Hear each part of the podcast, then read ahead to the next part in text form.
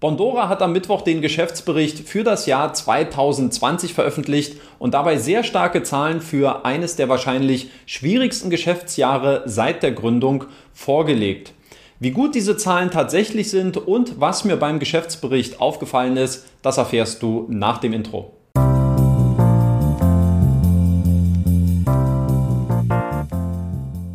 Und damit herzlich willkommen bei Rethink Peer-to-Peer-Kredite, dem YouTube-Kanal für ausführliche Analysen und tiefgründigem Hintergrundwissen zu Peer-to-Peer-Krediten.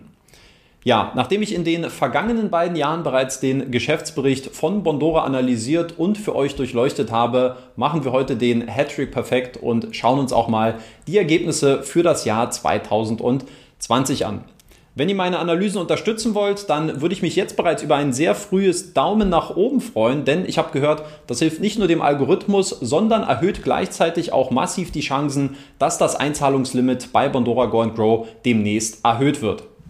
Ein wichtiger Faktor, der dieses Jahr mit berücksichtigt werden muss, ist, dass Bondora aufgrund seiner Umstrukturierung des Unternehmens zum 2. September 2019 teilweise Zeiträume von 16 Monaten ausgewiesen hat, sodass eine direkte Vergleichbarkeit zwischen den Jahren 2019 und 2020 manchmal nur sehr schwer möglich ist. Wenn das allerdings der Fall sein sollte, dann werde ich in diesem Video nochmal explizit darauf hinweisen, sodass hier keine Missverständnisse entstehen.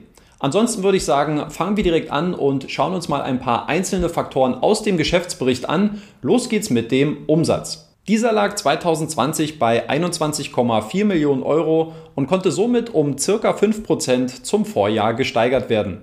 Das ist aus meiner Sicht insofern bemerkenswert, als dass das Kreditvolumen im Vergleich zu 2019 um circa 57 Prozent gesunken ist. Wie kommt es also, dass Bondora seinen Umsatz dennoch minimal steigern konnte? Schauen wir uns dafür mal den Split bei den Einnahmequellen an. Ein besonderes Augenmerk sollte hier auf die beiden größten Umsatzquellen gerichtet werden, nämlich auf die Verwaltungsgebühr auf der einen und die Provisionsgebühr auf der anderen Seite. Den größten Umsatz hat Bondora 2019 mit den Provisionseinnahmen für die Kreditvermittlung erzielt. Hierbei wird den Kreditnehmern eine fixe Gebühr in Höhe von 5,95 Prozent der Kreditsumme berechnet, welche zu Beginn der Kreditlaufzeit an Bondora bezahlt werden muss. Der prozentuale Anteil ist hierbei von 41% auf 23,6% gesunken. Auch die absoluten Zahlen sind hierbei zurückgegangen, obwohl wir auf der rechten Seite einen vier Monate längeren Zeitraum vorliegen haben. Die Auswirkungen des zurückgehenden Kreditvolumens sind hierbei also besonders deutlich zu erkennen. Auf der anderen Seite sind die Einnahmen durch die Verwaltungsgebühr von knapp 32% auf 40% angestiegen.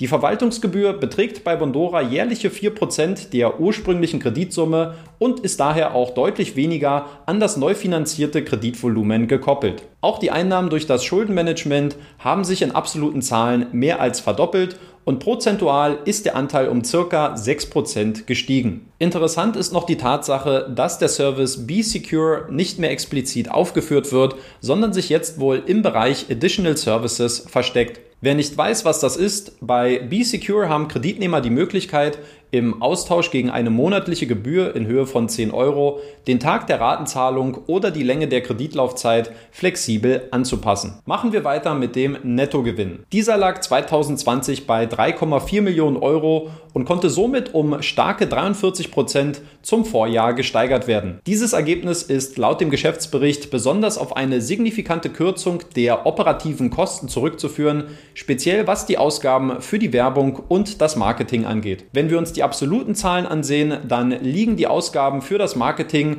mit ca. 5,7 Millionen Euro ungefähr gleich auf. Allerdings haben wir dafür im aktuellen Report einen Zeitraum von 16 und nicht von 12 Monaten. Insofern kommt das vom Verhältnis betrachtet ungefähr hin. Der erneute Nettogewinn bedeutet übrigens auch das vierte Jahr in Folge mit einem profitablen Geschäftsergebnis für die estnische Peer-to-Peer-Plattform. Ein Trend, bei dem man auch auf die Ergebnisse der Wettbewerber sehr gespannt sein darf, ist die Entwicklung bei der Anzahl der Mitarbeiter. Hier konnte Bondora nämlich, gemäß dem Geschäftsbericht, die durchschnittliche Anzahl seiner Mitarbeiter von 65 auf 77 steigern. Die gesamten Ausgaben für die Mitarbeiter, die lagen 2019 bei 3,2 Millionen Euro und vom September 2019 bis Dezember 2020 bei 5,5 Millionen Euro. Schauen wir noch auf die Bilanz von Bondora, denn auch die hält einige sehr positive und beeindruckende Zahlen für uns bereit. Hier konnte sich Bondora durch die Bank weg bei fast allen KPIs verbessern, auf die ich auch sonst immer in den vergangenen Jahren geschaut habe. Die Eigenkapitalquote ist jetzt bei fast 70 Prozent angekommen, der Liquiditätsgrad hat einen Sprung auf 4,22 gemacht, der Verschuldungsgrad ist so niedrig wie nie zuvor und auch der Anteil der immateriellen Vermögenswerte ist weiterhin unauffällig niedrig. Allein die Cash Ratio ist mit 0,24 etwas abgefallen. Dieser Wert sollte aus meiner Sicht aber auch nicht überbewertet werden, da es schlicht unrealistisch für ein Unternehmen ist, seine kurzfristigen Verbindlichkeiten ausschließlich mit liquiden Barmitteln zu bezahlen. Der Liquiditätsgrad sollte hier an dieser Stelle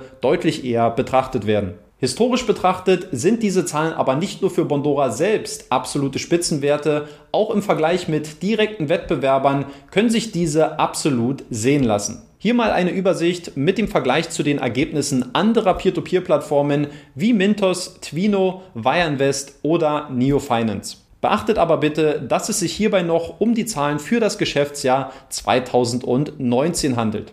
Ob die genannten Unternehmen eine vergleichbar starke Entwicklung hinlegen konnten, das werden wir erst in den nächsten Monaten erfahren. Mein Fazit, das fällt dementsprechend auch sehr kurz und knapp aus. Bondora ist und bleibt finanziell betrachtet eines der am stabilsten aufgestellten Unternehmen im Peer-to-Peer-Sektor und besitzt diesbezüglich einen ganz klaren Wettbewerbsvorteil gegenüber anderen Plattformen. Wenn euch meine Analyse gefallen hat und ihr mich gerne unterstützen wollt, dann lasst gerne noch ein Like und ein Abo da und wir sehen uns dann beim nächsten Video.